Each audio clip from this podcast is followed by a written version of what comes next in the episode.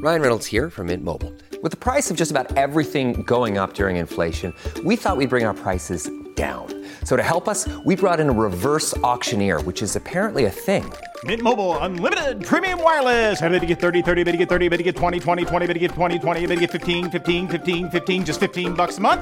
So, Give it a try at mintmobile.com slash switch. $45 upfront for three months plus taxes and fees. Promo rate for new customers for limited time. Unlimited more than 40 gigabytes per month. Slows. Full terms at mintmobile.com. When you need mealtime inspiration, it's worth shopping Kroger, where you'll find over 30,000 mouthwatering choices that excite your inner foodie. And no matter what tasty choice you make, you'll enjoy our everyday low prices, plus extra ways to save, like digital coupons worth over $600 each week. You can also save up to $1 off per gallon at the pump with fuel points. More savings and more inspiring flavors make shopping Kroger worth it every time. Kroger, fresh for everyone. Fuel restrictions apply. At Evernorth Health Services, we believe costs shouldn't get in the way of life changing care, and we're doing everything in our power to make it possible. Behavioral health solutions that also keep your projections at their best? It's possible. Pharmacy benefits that benefit your bottom line? It's possible. Complex specialty care that cares about your ROI? It's possible. Because we're already doing it. All while saving businesses billions. That's Wonder made possible. Learn more at evernorth.com/wonder. Hola, esto es New Books Network en español. Ola e benvidos a un novo episodio da Canle de Estudos Ibéricos de New Books Network en español, un podcast en colaboración con Play Ibéricos, presentación de libros de estudios ibéricos online, que coordinan os profesores Esther Jimeno Ugalde da Universidade de Viena e Santiago Fouz Hernández da Universidade de Daran. Eu son Diego Ribadulla Costa, da Universidade da Coruña, e hoxe teño o prazer de estar acompañado de Lorena López López, a quen convidamos para falar do seu recente ensaio sobre narradoras contemporáneas invisibilizadas no campo literario galego. Benvida, Lorena, e moitas grazas por estar connosco hoxe para falarmos do teu libro. Ola, Diego. Eh, moitísimas grazas a vos polo convite. Ben Lorena López López é licenciada en Filoloxía Galega pola Universidade de Santiago de Compostela, onde tamén realizou estudos de posgrao en Teoría da Literatura e Literatura Comparada. Completou a súa tese doutoral na Universidade de Bangor, no país de Gales, e onde traballou ademais como lectora no Centro de Estudos Galegos. Actualmente traballa como profesora na Escola Oficial de Idiomas de Pontevedra e tamén desenvolve unha faceta creativa no eido da poesía, onde ten publicados varios poemarios co nome de Lorena Souto. O seu traballo de investigación explora o diálogo entre os procesos de canonización e o concepto de marxes no campo literario galego en relación á produción das narradoras. Ademais, os seus intereses académicos abarcan campos como a ficción científica, a monstruosidade na literatura e os estudos literarios feministas. Neste sentido é autora da monografía Aínda invisíbeis, narradoras e marxens na literatura galega contemporánea, un ensaio publicado por a Través Editora neste ano 2022, ao que dedicaremos esta entrevista. Lorena, para comezar, gustaríame que nos falases un pouco da, do xerme e da xénese deste libro. Como foi o proceso de Ainda invisíbeis, narradoras e marxens na literatura galega contemporánea? Ben, pois o libro parte da miña tese de doutoramento. Entón, nese sentido, o traballo de investigación duro pois desenvolveuse durante ese longo período de, de investigación na Universidade de Bangor. E, claro, posteriormente mm, requiriu un, todo un proceso de adaptación, non? de facelo máis lixeiro, pois enfocando cara a un buscar un estilo quizáis máis divulgativo, de maneira que puidese chegar ao público eh, nunha linguaxe mm, máis máis accesible, non? Hmm. Moitas grazas, Lorena. Eh, quería preguntarte, eh, comentar sobre algo sobre o prólogo do libro. Eh, o libro está prologado por Elena González Fernández, profesora e investigadora da Universidade de Barcelona é unha das, das referentes, das principais especialistas nos estudos de xénero aplicados á literatura no ámbito cultural galego, con cuxos traballos, entre os doutras moitas especialistas, o teu ensaio dialoga. E coido que a vez unha declaración de intencións é unha carta de presentación inmellorável. De, o aval impón. ben, non sei se a palabra exacta é impor, Eh, a verdade é que admiro moitísimo o traballo de Elena González xa dende os comezos da miña eh, carreira investigadora, non? Cando estás comezando a, a entender o, o, o ámbito de estudo. Eh, o seu traballo é un piar fundamental, eh, está clarísimo.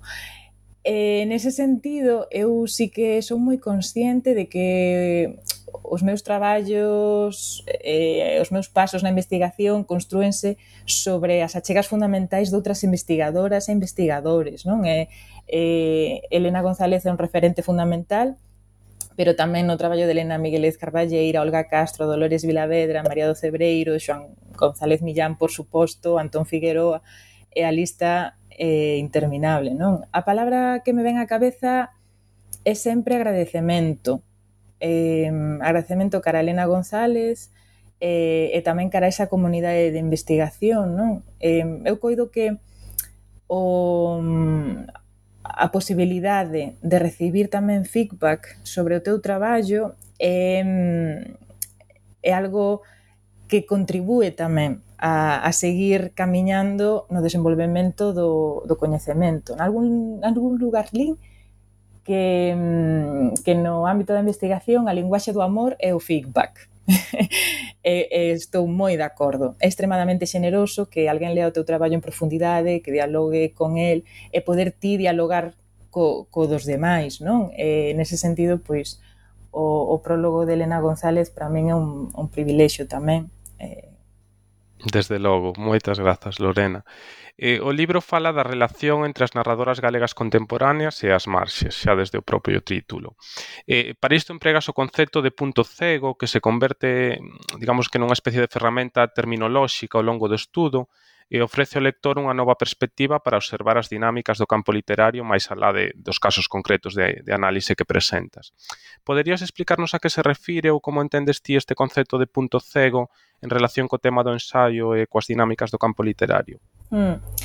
Ben, o, o concepto do de punto cego xorde da necesidade de nomear dinámicas de invisibilización que non se desenvolven exclusivamente na periferia do campo cultural, Entón, nese sentido, por exemplo, eh, eu emprego a noción de marxe tamén, pero non entendida mm, como enfoque tradicional que se fixo dela, non?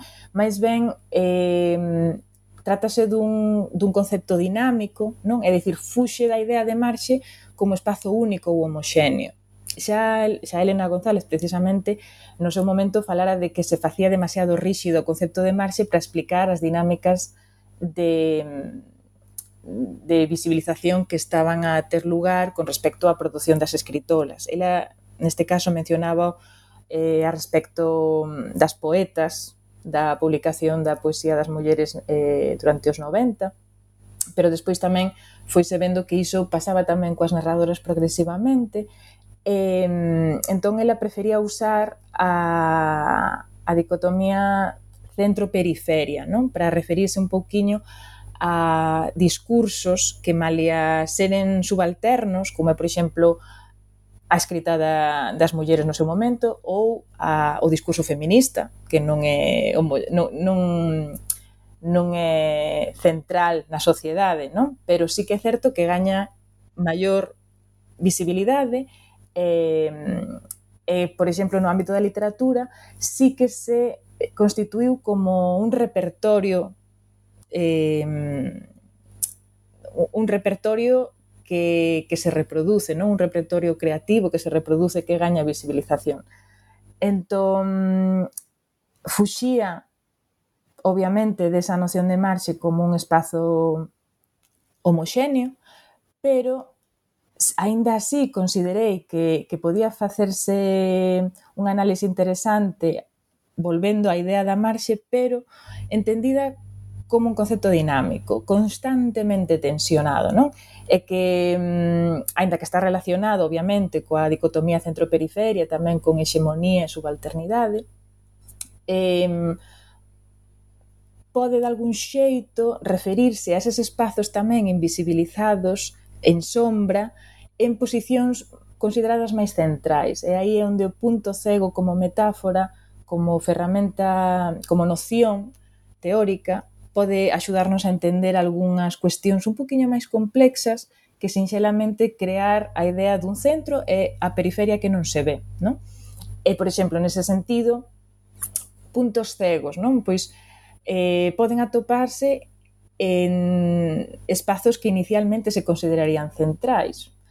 Un deles sería o discurso nacional, non podemos negar que está no centro do campo literario galego, eh, estivo, non? E segue, e segue a estar. O repertorio da novela histórica tamén. Non obstante, temos algunhas achegas a como se enfoca ese discurso nacional, e aí estarían o caso, por exemplo, de, de de Margarita Ledo Andión e de Patricia Janeiro que non por trataren un tema central como nacional pasan inmediatamente a, a ter visibilidade ou a, a resultar interesantes para incorporar de xeito máis visible no campo. Non? Outra, mm, outro exemplo podría ser a idea da literatura fantástica. Non? A, pois, é un tema que tradicionalmente se considerou mesmo unha esencia da literatura galega se nos remontamos un poquinho esas conceptualizacións que se facían dentro do grupo Galaxia inicial. Eh, obviamente esa noción de literatura fantástica pois ten moitas matizacións, pero mm, temos o caso de, de Cristina Pavón que abordando literatura que se pode considerar fantástica ou que toca co, coa literatura fantástica, pois prefire formatos e eh, temáticas que non encaixan nesa nesa concepción do fantástico que inicialmente se, se promoveu dentro da cultura galega, da literatura en particular. E despois sí que é certo que existen outras, outras áreas máis en sombra ou na periferia e que xa son a sombra da periferia. No? Poderíamos mencionar, por exemplo, a traducción ou a narrativa de autoría das autoras en produción reintegracionista, non? toda a escrita que sae da, da normativa oficial. Entón, claro, estes casos máis complexos que realmente non encaixan ben na idea de periferia como tal, porque repito, o discurso nacional non está na periferia, pero que presentan esas tensións, esas friccións, conflictos, ás veces mesmo polémicas que saltan o, o público xeral, eh, pois precisan de algún tipo de análise que, que teña en conta esas dinámicas, esas tensións con novos enfoques. Eu creo que creo que analizar a, mm, os puntos cegos, a analizar esas zonas en sombra entendidas como mm, dinámicas moito máis complexas, non? Non é nin branco nin negro. Hai que ir a cada caso, hai que analizar dinámicas máis específicas e tamén irlas adaptando, por suposto, co, co paso do tempo, porque o que serve hoxe para analizar o que está a suceder no campo literario do 2020, do 2022, etc., non serve para analizar ou a mesma lectura non tanto as ferramentas, que ás veces tamén sucede así, pero a mesma lectura non é transportable a calquera período ou eh, a calquera situación, non? Desde logo, a mí pareceme un concepto eh, teórico e metodolóxico e interesante e aplicável non a outros a outros casos e a outros e a outros contextos, porque de algún modo problematiza esa relación centro-periferia na que moitas veces nos estamos moi cómodos, non analizando analizando desde aí.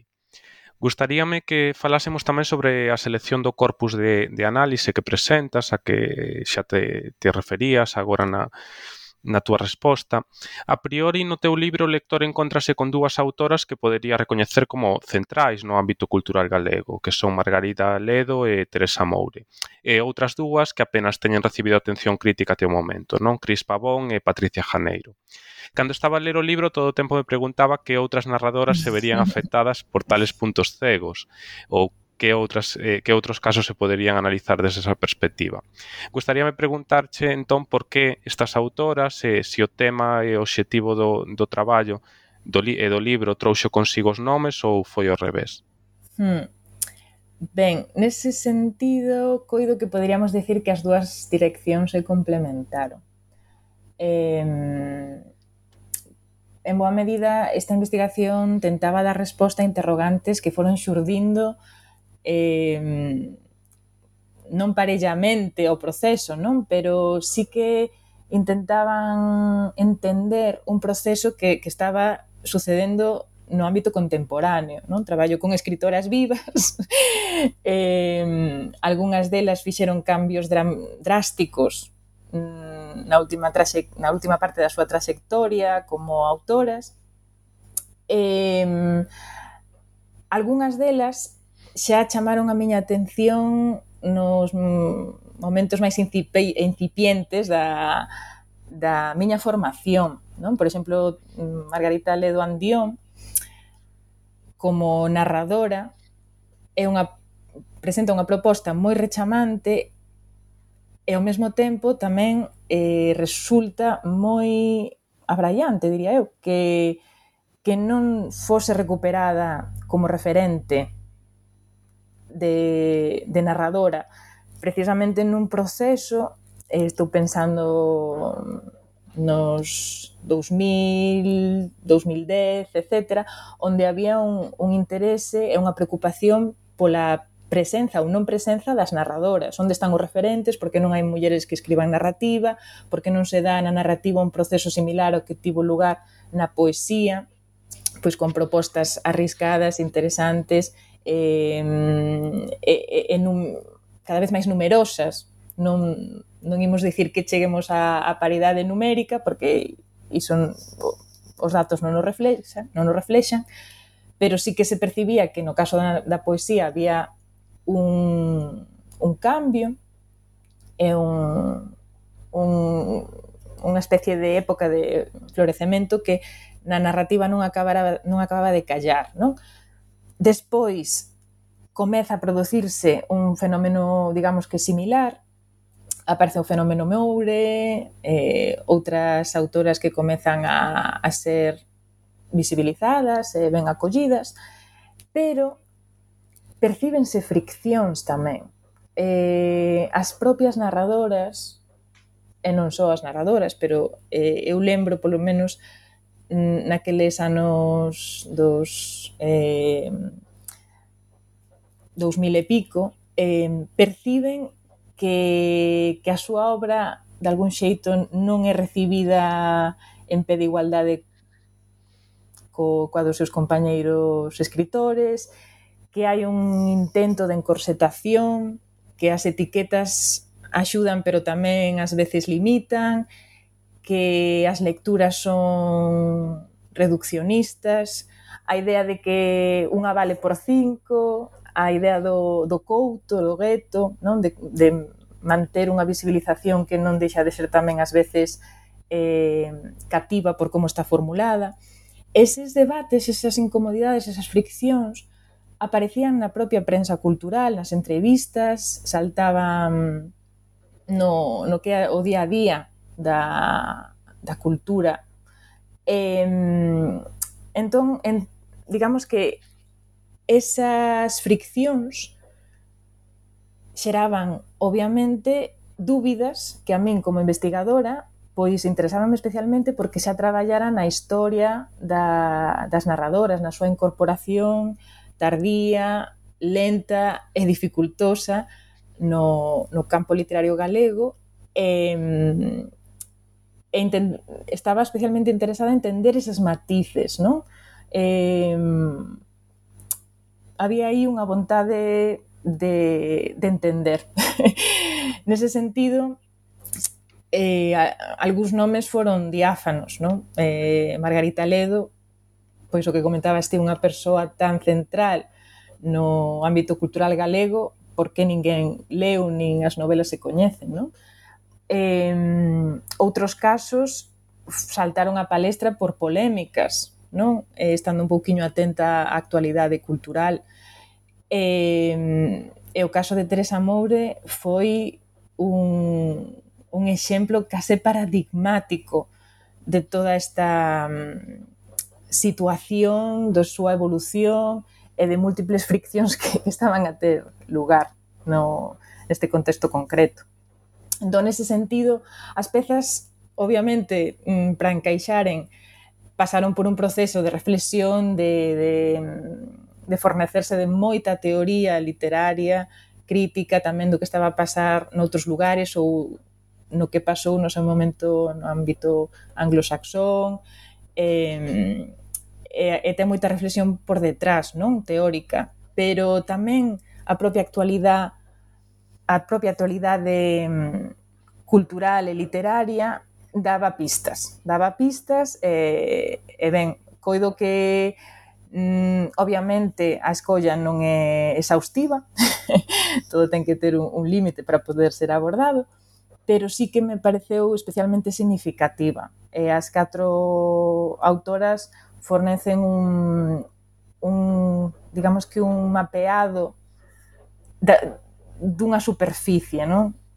Hai moito máis aí, moito máis complexo, e requeriría pois seguir a, analizando nesa liña e, e noutras que, que apoyen e, e contribúan a, a mirar os matices, sobre todo. Moitas grazas, Lorena. O, o primeiro capítulo tras a introdución está dedicado a, a Margarida Ledo Andión, eh, agora falábamos un, un pouco un pouco dela, é eh, unha recoñecida eh, catedrática de universidade, académica da Real Academia Galega, eh, cineasta merecedora de varios premios audiovisuais nos últimos anos. E, no entanto, como ben comentabas e explicas no libro, eh, en boa medida na súa faceta de narradora e de escritora de ficción está invisibilizada, non? a pesar de contar con, con varios títulos publicados de, de narrativa e de poesía. Gustaríame destacar, en primeiro lugar, o feito deste traballo vir reparar esa inxusta desatención crítica que foron sometidas, especialmente as súas novelas. Non?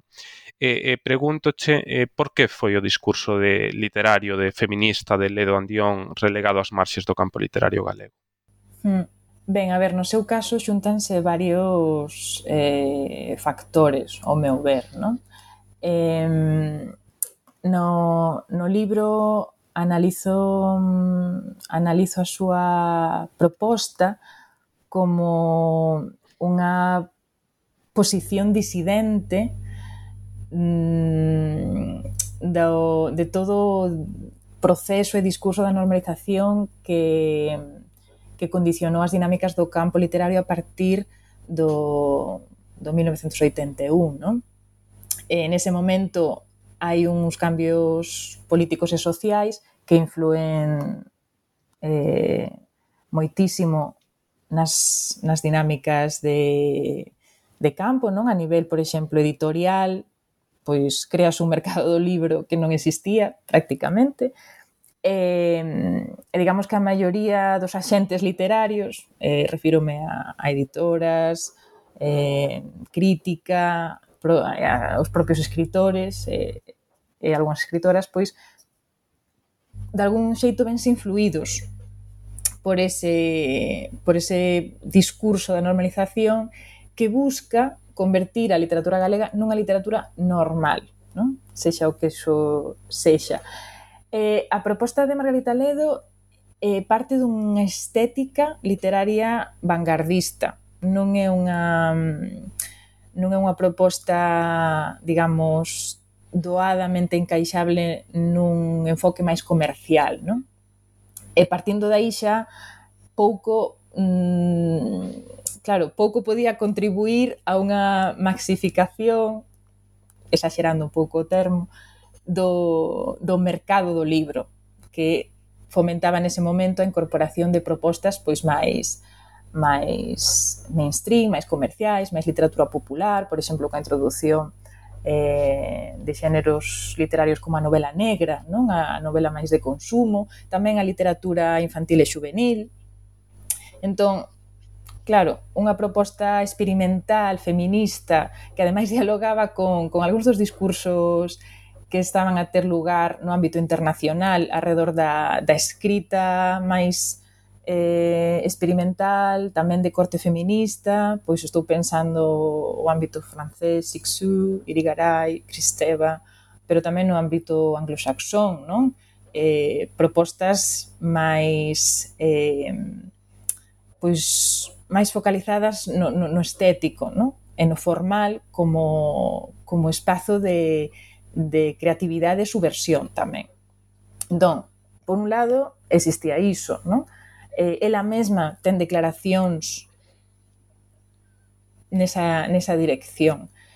E, eh, por outro, é certo que a, um, o, o tipo de enfoque que lle dá a súa narrativa, que é narrativa principalmente histórica, pasa tamén por un enfoque posmoderno, non? Eh, malia que a narrativa histórica te, segue a ter un papel fundamental nese campo literario post 1981, eh, e sí que hai achegas novidosas tamén, non se trata de que a novela quedase ancorada no, no modelo máis tradicional.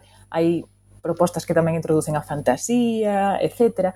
Pero é certo que seguen a, mm, digamos que reproducir algúns mm, elementos ou enfoques que contribúen á construcción dun discurso nacional ou á alegoría do nacional ou a, a mm, mm, construcción dun pois de figuras, de discursos, de, mm, de historia compartida, que tamén era un, unha das necesidades dese, dese momento.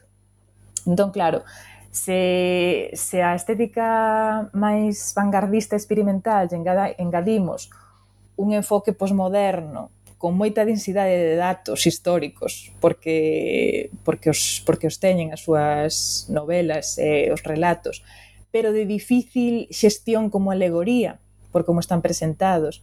É unha perspectiva fondamente desmitificadora que introduce elementos como vampirismo ou unha crítica mordaz ás institucións que dende o galeguismo se estaban constituindo como dentro do marco institucionalizador.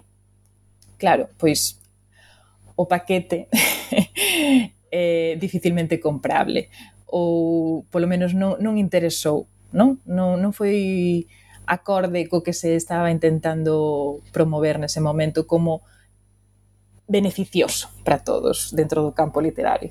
Eh, a mí parece especialmente interesante a proposta que fai tamén dende unha perspectiva xa da, da revisión feminista da novela histórica, non? Porque eh, co paso do tempo foron aparecendo máis propostas nesa liña, pero ela faina eh, centrándose, por exemplo, estou pensando nas dúas novelas que ten, tras Alba eh, eh, vi, mm, tras Alba ou Violeta, o militar morto, eh, Porta blindada, faino a través de dúas figuras masculinas como protagonistas nunha, na primeira delas unha, un trasunto de Otero Pedrallo, claramente un dos pais da nación, e, e outra desas figuras é Antón Moreda, que dentro do, do discurso nacional pois, é unha figura marginalizada, non? tras a súa expulsión do Consello da Mocidade. Entón, o xeito de achegarse a esas dúas figuras é profundamente humana, desmitificadora, especialmente eh, como dicilo, mm, matizadora da súa importancia histórica, eh, eh, do papel que xogaron ou do seu ser no contexto pois doutros discursos nacionais ou de compañeiros de proposta. Por exemplo, Otero Pedrallo aparece na forma dun trasunto do, do personaxe histórico, obviamente en ningún momento se, se di que el. Eh, hai un momento da historia onde aparece contraposto a figura dun personaxe chamado Helsingeira, que non deixa de lembrarnos a unha especie de híbrido entre Figueira Valverde e Van Helsing eh, na tradición non? do, do tema vampírico. E, e como ese xogo irónico e tamén mordaz de propostas máis conservadoras eh, tradicionalistas e escurantistas tamén dentro do movimento galeguista fronte a, a un trasunto de Otero máis ambiguo, aberto a pues, aberto a, a formas que, que poden conectar coa máis coa vanguarda, co, co, coa, coas novas formas que introducían a, a, que se introducían en Europa a través da, das distintas vanguardas e da modernidade. Non, non, non dá para dicir que Otero era un personaxe vanguardista, pero digamos que na novela aparece presentado cunha serie de matices e de mm, eh, entre dous mundos, de alguna maneira, que por un lado permite facer unha, unha rehabilitación dun ser moito máis próximo eh, que foi engulido polo discurso nacional máis conservador e que por outro si fai unha crítica bastante eh, dura e, mo, e mordaz, porque é moi irónica, xoga moito co humor, eh, pois dun dun pai, dun pai da nación e, e, e un poder eh, patriarcal, non? Eh, en ese sentido, coido que pode ser incluso coido que se pode incluso falar de que na novela hai unha especie de cuirización de Otero Pedrallo e iso é, é fantástico, é moi moi enriquecedor para como lemos a representación do tema nacional e das figuras nacionais na, a través da literatura. Moitas grazas, Lorena. Eh, xa no capítulo intitulado Contar as marxens do conflito nacional centraste na obra de, de Patricia Janeiro. O seu caso é moi particular, mas tamén significativo porque é representativo dunha fina liña que marca os límites entre o aceptável e o non aceptável no discurso nacional. Unha liña que ti faz explícita a través do estudo da novela a perspectiva desde a porta e da súa recepción e fortuna editorial tamén.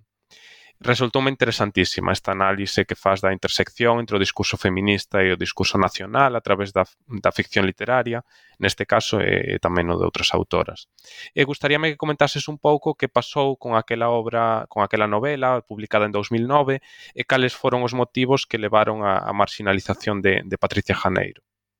Ben, eh, nada, o que o que sucedeu co, coa perspectiva dende a porta foi que saltou a esfera pública eh, en, enredada nunha polémica porque no 2007 deus a saber que fora finalista do Premio Xerais eh, a hora de, de votar a novela gañadora, había un empate e un dos o último voto que quedaba por a clarificar a, a situación, pois negouse a votar esa novela en concreto alegando motivos ideolóxicos en concreto. Non, non se trataba tanto da cuestión de, de mm, pois que, que unha novela se prefira ou non, ou que haxa máis ou menos votos, etc., senón que al, a, os motivos alegados foron de corte ideolóxico, non? Porque pois esa persoa negábase a, a premiar unha novela que trataba o tema da loita armada.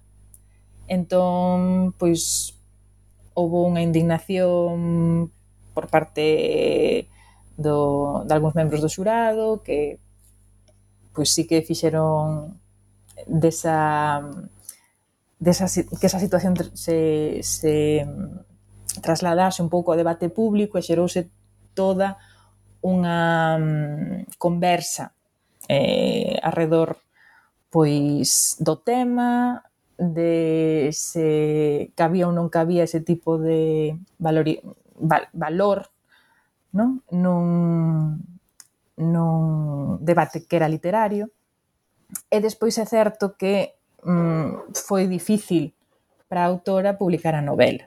Non?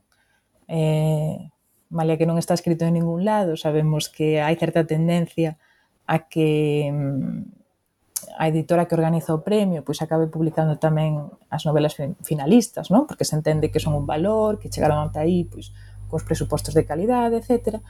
E neste caso non, non sucedeu, non? Hai múltiples declaracións da autora explicando un pouco máis polo mío desta cuestión. Finalmente publicouse dous anos despois dentro do selo Positivas. Entón, claro, todo iso eh, xa presenta unha fricción, non? Hai unha polémica aí eh, e non é algo menor. Esas, ese, esas chispas que poden parecer máis ou menos graves ou ter máis ou menos percorrido no ámbito social, para min son indicios.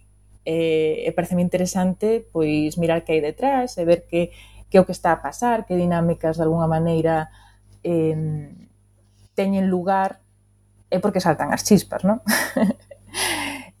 entón, nada, nese sentido, o, o tema da, do discurso nacional volve a aparecer e aparece de novo tensionado, non?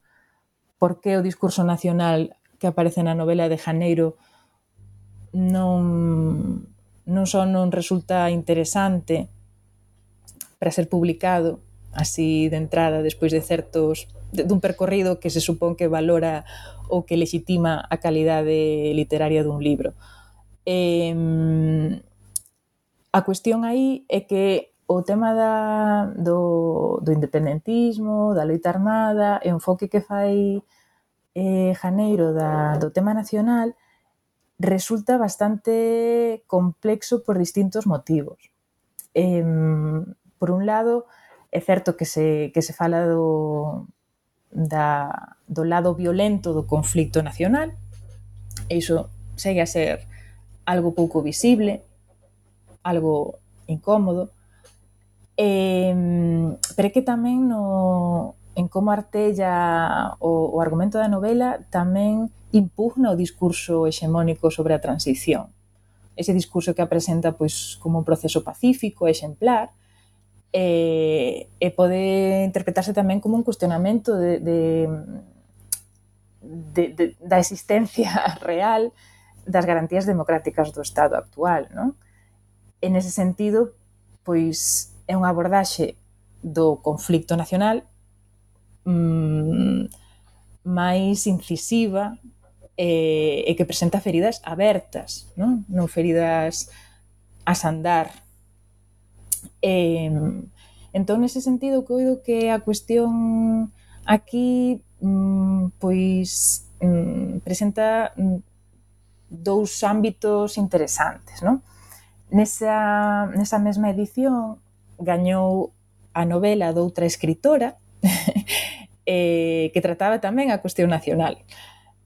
Eh, foi Cardume, de Regina Vega, eh, era, un, era unha novela pois que abordaba a cuestión da guerra civil. Entón, parte do debate xa tamén se estableceu xa nesa, nesa comparación, non? O, o ámbito de memoria histórica e conflicto nacional que se está a narrativizar eh, alrededor do que se crea constantemente discurso eh, en determinados termos e que pode resultar claro, eh, non dá para analizarlo moi polo miúdo, pero no libro explico baseándome ademais en análises que tamén se, este, se, se deron no ámbito da, da literatura española pois como se crea ese discurso da, da guerra civil, como as achegas buscan fomentar determinadas miradas, determinados acordos, non? Entón, as, as feridas trátanse de determinada maneira e, e pechan de determinada maneira. É dicir, non hai sinxelamente unha abordaxe sen máis do tema eh, onde, onde colla todo, colle todo, pero hai un, un, uns determinados discursos que priman sobre outros. Entón, fronte a iso, temos o, o discurso de feridas non pechadas, de mm, situacións que se dan ao final da ditadura, en plena transición, e que son claras vulnera vulneracións do, de dereitos non? e, e desas garantías democráticas que se deberían dar e que son paralelos ou discorren paralelamente a procesos actuais, non? Ent entón, isto, isto artellas ademais alrededor dun fenómeno que eh, bueno, dun, dunha situación que se dá eh, como punto de partida da novela que a propia autora menciona no prólogo, que é a Operación Castiñeira, non? que se entendeu como un, unha, pois unha acción contra o movimento independentista galego, non? con detencións que despois pois tiveron un percorrido legal cuestionable, non? E, entón, nese sentido, coido que levanta moitas bochas postos a analizar o, o a abordaxe do tema nacional. E, Despois hai outras cuestións que tamén me parecen moi interesantes e que, que teñen que ver con, con como se leu o político na novela ou non se acabou de ler, non? Porque é certo que o discurso político está, non? É, é un tema, é o tema que o artella, pero eh, está enfocado nunha perspectiva feminista que volve de novo a presentar unha desmitificación, unha desmitificación do nacional, da heroicidade, eh, que introduce críticas bastante duras tamén dende, dentro do propio movimento galeguista, nacionalista, non? digamos que, que visibiliza un pouco as friccións, de novo, e, e por exemplo, aborda temas como a Axencia das Mulleres na, na loita política. Eh, eh, a súa axencia como militantes, a súa axencia eh, pois no caso da participación de pois de accións armadas, non? Eh, a súa axencia tamén eh, e a súa dificultade ou capacidade para relacionar isto co, co ámbito familiar, non? E, e, por exemplo, a maternidade aparece envolta en todas estas cuestións. Chamoume moito a atención que eu, entre todas as críticas que, que se facían da novela é que principalmente se centraban na polémica, cousa que tamén limitou un pouquiño as lecturas literarias da obra. E un crítico eh, facía unha valoración positiva, pero consideraba que nin tan sequera había moito, moita carga política no libro, non? Eh, fascinoume, fascinoume porque, claro, que sucede para que con todo isto que acabo de comentar, e que é só unha presentación superficial do que hai na novela, non se vexa o político. eh, claro, o que pasa é que está presentado cun formato literario diferente e que escapa ao convencional, non? A, a tradición do que se considera político. Pero como está presentada a maternidade, como está presentada a crítica interna dos conflictos dentro dos partidos e da militancia, como está presentada eh, a, a, a xestión dunha persoa que se ven cade, na cadea con cargos por terrorismo pouco claros pola, polo mero feito de ser militante dunha organización independentista eh, se iso non é político mm, claro, que é o que non estamos sabendo ler non? Eh, de algún xeito o, o enfoque o, os temas cos que se entrecruzan esas cuestións non nos permiten ler toda a complexidade que ten a proposta eh, Entón, coido que, que ese é un dos perigos de non ver os matices, de non, de non absorber as propostas diversas que se presentan dentro do ámbito da pois da, da literatura que pode ter iso, pois unha, propostas feministas, pero que, que non teñen que estar presentadas eh, en bandeixa para unha absorción sen, sen pasar por un tamiz intelectual, non? E, e literario. E, e non sei, neste, neste capítulo a min resultou especialmente interesante, moi revelador, pois poñer esta proposta de, de Patricia Janeiro en relación ás, a, a las autoras vascas, non? Que obviamente teñen un, un contexto completamente diferente, pero do que tamén se poden extraer ferramentas eh, moi interesantes, non? Pois a, traballo, a través do traballo que, que sobre elas pois teñen feito investigadoras como María José Olaciregui ou Iván Zaldúa. Eh, en ese sentido, claro, pois non, non fixarnos no que hai máis aló, no profundo, nos matices, fainos perder moita amplitude de, de miras e moita profundidade de análise, coido eu. Desde logo, e ademais esa, esa comparativa ibérica, e esa, esa relación dialóxica que estableces, penso que é un fío interesantísimo do que, do que seguir tirando. Eh, grazas, Lorena. Eh, gustaríame que comentásemos un pouco tamén do, do capítulo terceiro que dedicas a Cris Pavón. Eh, a respecto da autora, eh, colocas o foco na traxectoria do subxénero da literatura fantástica, eh, cunha longa tradición na Galiza, moi definida por autores canónicos que van de Cunqueiro a, a Méndez Ferrín, e, e na súa relación tamén coa construción da identidade nacional galega. De que maneira colide esa tradición co discurso feminista e, e coa innovadora poética de, de Cris Pavón, da obra de Pavón? Hmm. Eh, ben, no caso no caso de Pavón, claro, van un pouco a, centréme principalmente nas súas dúas primeiras novelas. Non? De feito, a, a terceira, titulada A busca das, das especies perdidas, eh, a busca da orixe perdida das especies, perdón, eh, recibiu maior atención crítica, porque foi a gañadora dun premio, porque xa non era tan dificilmente encaixable, eh, e iso fixo que de algún xeito tamén se lle prestase un chisquiño máis de atención ás novelas previas, pero Limiar de conciencia, que foi a que primeiro escribiu, saiu autoeditada eh, autoeditada eh, en formato digital nas, no seu blog.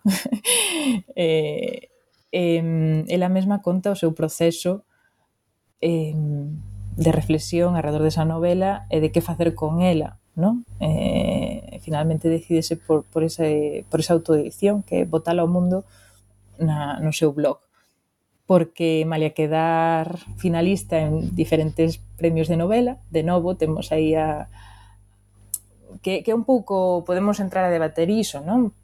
Os premios e a, a legitimidade que lle dan ou non, a, a calidade literaria dunha obra que dá para para varios libros, efectivamente, para outro para outro programa, pero partimos de que se, se un libro queda finalista en numerosos premios literarios, mm, o feito de que se descargue, descarte ou que non atope fácil publicación non se debe a que teña carencias literarias, non? Entón, eh, no caso da, da proposta primeira de Limiar de Conciencia, tratase dunha novela de ficción científica das que clasificaríamos como duras, non? Con moita carga de tecnicismos, de explicar un mundo futuro no que a tecnoloxía avanzou de determinada maneira que se expón e que pois, que precisa dunha digestión lectora demorada. E, e no caso da segunda novela, que foi neste caso a primeira que saiu en papel, porque o editor apostou por ela, eh, decidiu sacar primeiro esa e despois volver a outra e publicar tamén Limiar de Conciencia. No caso de Sangue 12, pois trata o tema vampírico, non? e a protagonista é unha vampira preadolescente. É certo que son dúas novelas que teñen as súas particularidades, É certo que tamén podemos cuestionar se a ficción científica entra dentro do, da, do termo literatura fantástica, porque tamén hai pois ten as súas peculiaridades, e, e, en fin, é un pouco a idea do fantástico a grosso modo, non? Que nos serve para para contextualizar despois o que pasa no campo literario e as dinámicas alrededor de, de, de propostas que poidan encaixar aí, non? Ainda que sexa así, a grosso, a grosso modo. Eh, claro, mm, que sucede? Que no ámbito galego a ficción científica eh, entra progresivamente eh, tamén diría que pois non, non sei se tardíamente, pero, pero sí con un proceso de incorporación lento, moi medido, diría eu, por parte das editoras. E, e digamos que mm, nese momento dos anos 80, onde se abre a literatura a xéneros considerados máis populares, o que sucedeu coa ficción científica que sucedeu coa novela negra foi totalmente oposto, non? E, de alguna forma, a ficción científica mm, é certo que entrou a través da traducción de clásicos, pero moitas veces situados ou posicionados, colocados en en coleccións juvenís, que non teñen nada de malo, pero están orientando moi claramente a, a produción cara a unhas franxas de idade, por moito que despois o público xeral pois lea poida ler de todo, eu leo de todo, eh, independentemente do tipo de colección na que estea situada, non? Unha obra. Pero mm, eh, percíbese aí como uns certos prexuizos arredor da ficción científica e, e arredor da temática vampírica que de algún xeito limita limitan a maneira na que se poden incorporar esas obras. Non estou dicindo que non haxa ficción científica en galego, nin que non se valoren algunhas obras de ficción científica, porque algunhas mesmo levaron premios, senón que dentro do todo da ficción científica é que non é un tipo de produción central, no, non é un repertorio central no campo literario galego, eh, hai formulacións que teñen máis éxito que outras, non? Por exemplo, a distopía sí que foi moi empregada e ten moi, segue a ter moito éxito, Mm, un pouco tamén porque funciona como representación de conflictos actuais, non? de crítica social do, do que está a suceder na, na actualidade. Pero despois outras propostas, por exemplo, onde a, os avances tecnolóxicos sexan presentados en clave positiva, eh, en este caso Cris Pavón presenta o adquisición de conciencia por parte dun, dun grupo de máquinas, de ordenadores que traballan como traductoras. Eh, es, esa perspectiva que empatiza coa, coa máquina como representación dunha identidade outra non é algo que, que de alguma maneira vai a acorde co que é o fluxo mm, máis visibilizado de ficción científica, non? De feito, se nos remontamos un pouco a, a esa construcción de, do elemento fantástico, entendido tamén, de novo, a grosso modo, eh, dentro da literatura galega, esa fantasía ou esa, esa situación do posible, esa eh, expansión do, do, da imaginación, moi, a, moi a miúdo pasa por unha volta ás esencias, non? As esencias eh, identitarias, as esencias eh, do povo como contraposto a un futuro que rompe co, con esa identidade auténtica.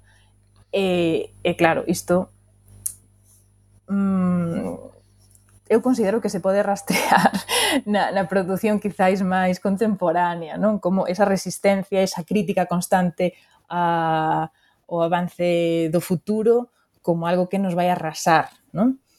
Eh, máis alo de que poida haber motivos de, de preocupación, claro, hai todo un eido de, mm, de propostas literarias interesantes dentro da ficción científica que, que non están case exploradas. Eh, eh, a proposta de Crispavo nese sentido é moi interesante. Despois, relacionando con Sangue 12, vemos tamén que hai certa tendencia a situar este tipo de literatura en franxas de idade, de idade eh, pois máis pois para público adolescente, non? Ou mesmo infantil. Entón, percíbese uns certos preconceptos non? de quen é o leitorado desta literatura.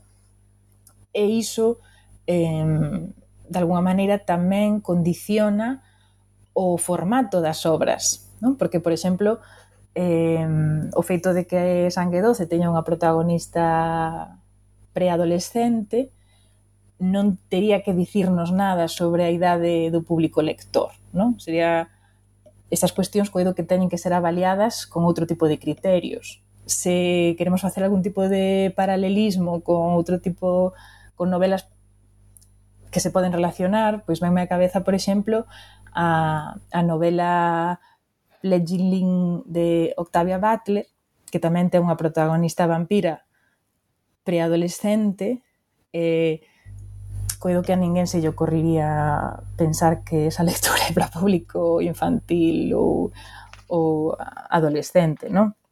Entón, de alguna, de alguna maneira, o problema aquí mmm, é como esa maneira de canalizar a recepción dun tipo de, de, de repertorio creativo eh, limita a expansión dese, dese repertorio. Non? Limita a súa visibilización e ten mal encaixe, porque se, se estamos a pensar nese tipo de, de proposta únicamente para un perfil moi concreto, pois entón comezamos a cuestionar se hai determinados temas que, que se deben tratar ou non, se o enfoque é adecuado ou non, e, e xa empezamos tamén con unha serie de cuestionamentos que, que de alguma maneira van poñendo límites a, a, ao discorrer dese, desa produción creativa, non? O primeiro capítulo está dedicado a Teresa Moure. O caso de Moure eh, eh penso que é realmente digno de estudo, non tanto pola rápida canonización da autora a partir de Herba Moura, que se converte un pouco en paradigma de, desa de nova narrativa da autoría feminina que emerxe a comezos dos 2000, como tamén pola, pola decisión da escritora de, de mudar o rumbo a respecto da recepción da súa obra. Eh, ainda que só a trayectoria de Moure penso que, que, que daría non para, para un libro, gustaríame que centrásemos a cuestión eh, que nos centrásemos un pouco na cuestión da procura da autonomía de Moure, da que falas no estudo, en relación con isto preguntaríache até que punto chega o poder de decisión dunha creadora sobre a, a súa imaxe pública e a lectura, repercusión e proxección da súa obra.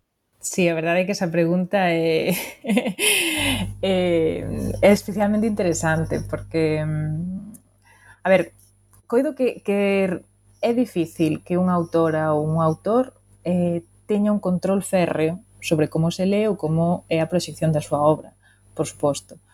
Pero, sen dúbida, fanse escollas, tomas de decisión, teñen discurso autorial, non? Eh, mesmo a falta de discurso autorial é unha posición, valía non ser consciente. Eh, nese sentido, eh, o caso de Teresa Moure é especialmente interesante porque coido que na súa propia construcción autorial e no seu discurso autorial evidencia moita das friccións que hai que houbo na visibilización da, da produción das narradoras.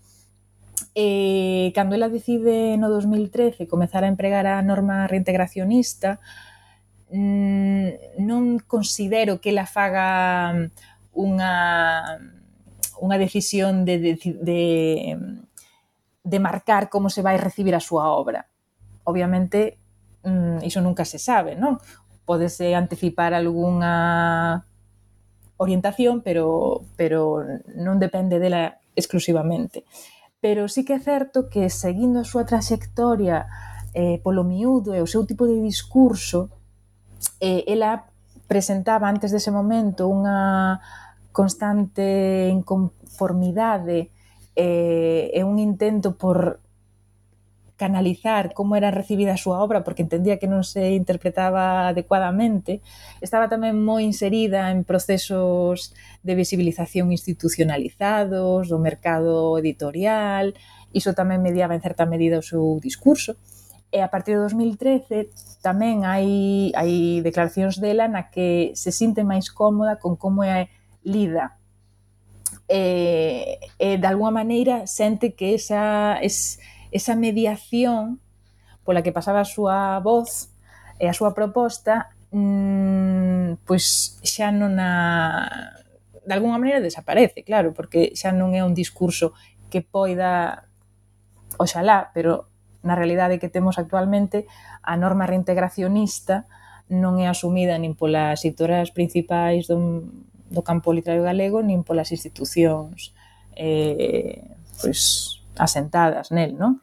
Eh, entón, nese sentido, coido que malea que a súa decisión parte dunha, dun convencemento lingüístico eh, e tamén ideolóxico, vai todo encamiñado nunha dirección que permite perfectamente facer unha lectura da, da súa traxectoria como un, como un posicionamento autorial eh, como unha toma de decisión, unha toma de posición, non en, en termos burdianos.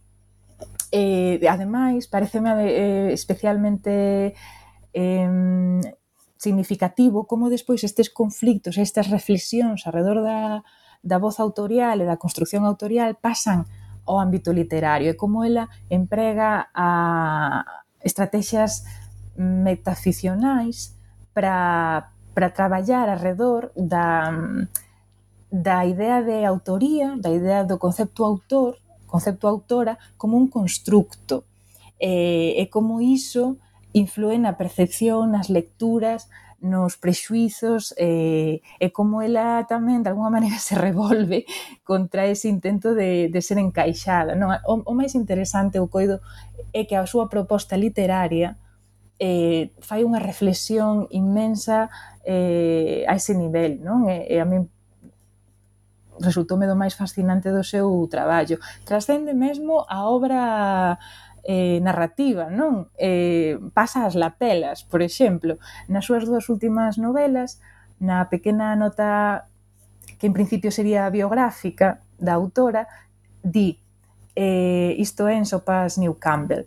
Eh, Teresa Moure é o nome dun work in progress, un proceso performativo, un proxecto performativo en construcción.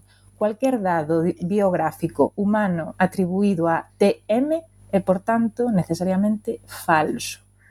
E despois, eh, na última novela, a tribu que conserva o lume, di Teresa Moure soña ser escritora. É posible é posible que se trate dun nome falso e que as obras que circulan coa súa asinatura realmente non existan. É dicir, hai unha reflexión aí nite literario, uns xogos metaficcionais eh, extremadamente non sei, eh, suxestivos, interesantes, e que, e que coido que dan para moito análise, moita análise a distintos niveis.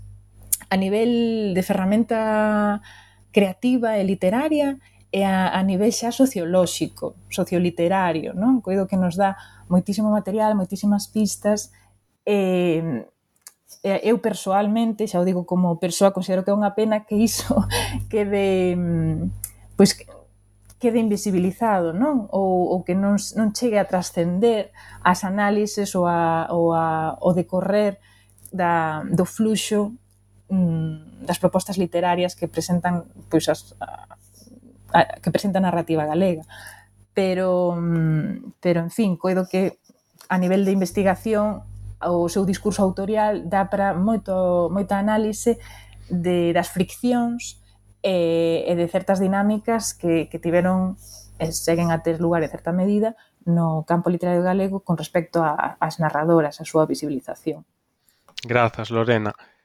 Nas conclusións do libro sinalas que o discurso feminista non é impedimento para acadar posicións centrais no campo literario galego, máis ao tempo demostras e, e o que faz ao longo de todo de todo ese traballo de, de análise de, destas catro autoras, e como algunhas obras fican lonxe dese centro por afastarse do discurso hexemónico sobre a narrativa das autoras.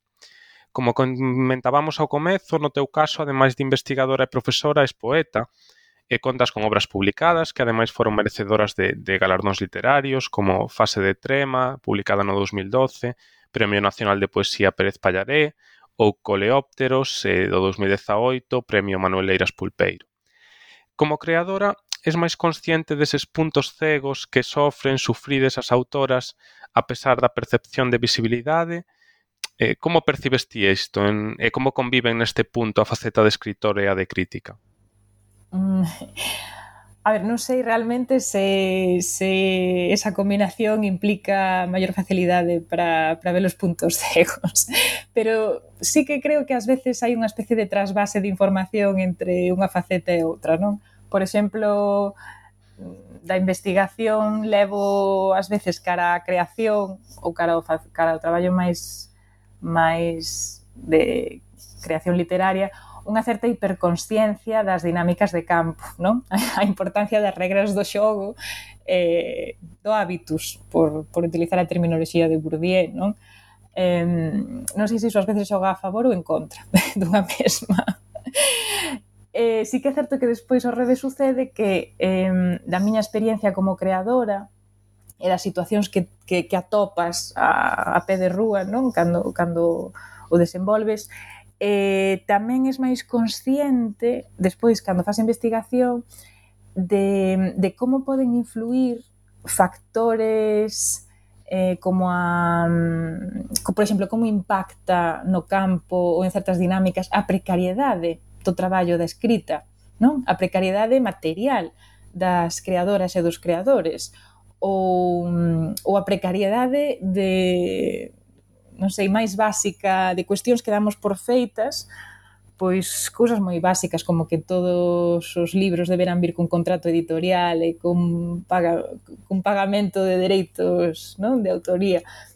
Todas esas cuestións ás veces digamos que funcionan de outra maneira na realidade material. Eh, e pode ser que quizáis tamén ás veces poidas ver por propia experiencia máis facilmente novas canles que xorden para, para unha visibilización alternativa, non? Pero, ben, eh, é un, é difícil, é difícil valorar ata que punto pode, pode axudar ou non. Ben, temos que ir rematando xa. Eh, eu non teño dúbidas de que o libro está chamado a se converter en referencia para calquera aproximación vindeira narrativa galega contemporánea en xeral e, e a de autoría feminina en particular, a carón de outros eh, estudos previos dos que xa fomos falando ao longo desta conversa. E quería preguntarche eh, se consideras que hai algunhas liñas prioritarias pendentes de explorar por parte da crítica académica nese sentido ou eh, cales, dito de outro modo, cales son esas questões abertas a que te refires no título da sección conclusiva do libro eh, sobre as que che gustaría escribir no futuro? Hmm. Mm, ben, pois cuestións abertas moitas, non? De feito, o libro presenta sobre todo colocar cuestións cuestións, preguntas e, e, e chamar a un autocuestionamento constante. Coido que iso é algo que debería implementarse como ferramenta analítica eh, que garanta poder ir máis aló, non? E ver, ver os matices.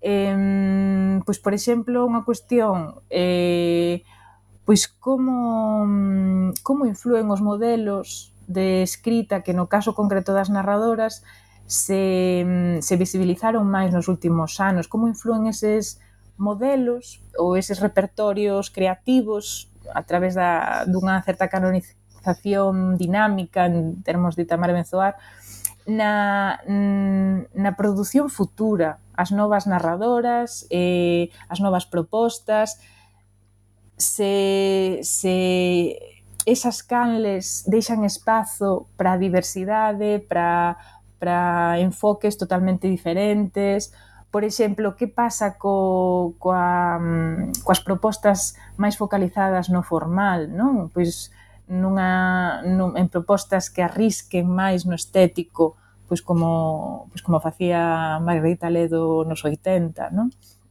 Entón, podería ser interesante mapear eh, esas, esas filiacións, eh, e, o que deixan fora ou que non, ou, ou como se como segue a evoluir ese, ese terreno mata o noso tempo xa. E eu quero agradecerche que aceptases o convite de Playbéricos para min foi un gusto e un placer poder falar sobre Ainda Invisíveis, narradores e marxens na literatura galega contemporánea. Espero que os seguidores do podcast teñan desfrutado da conversa tanto como a min.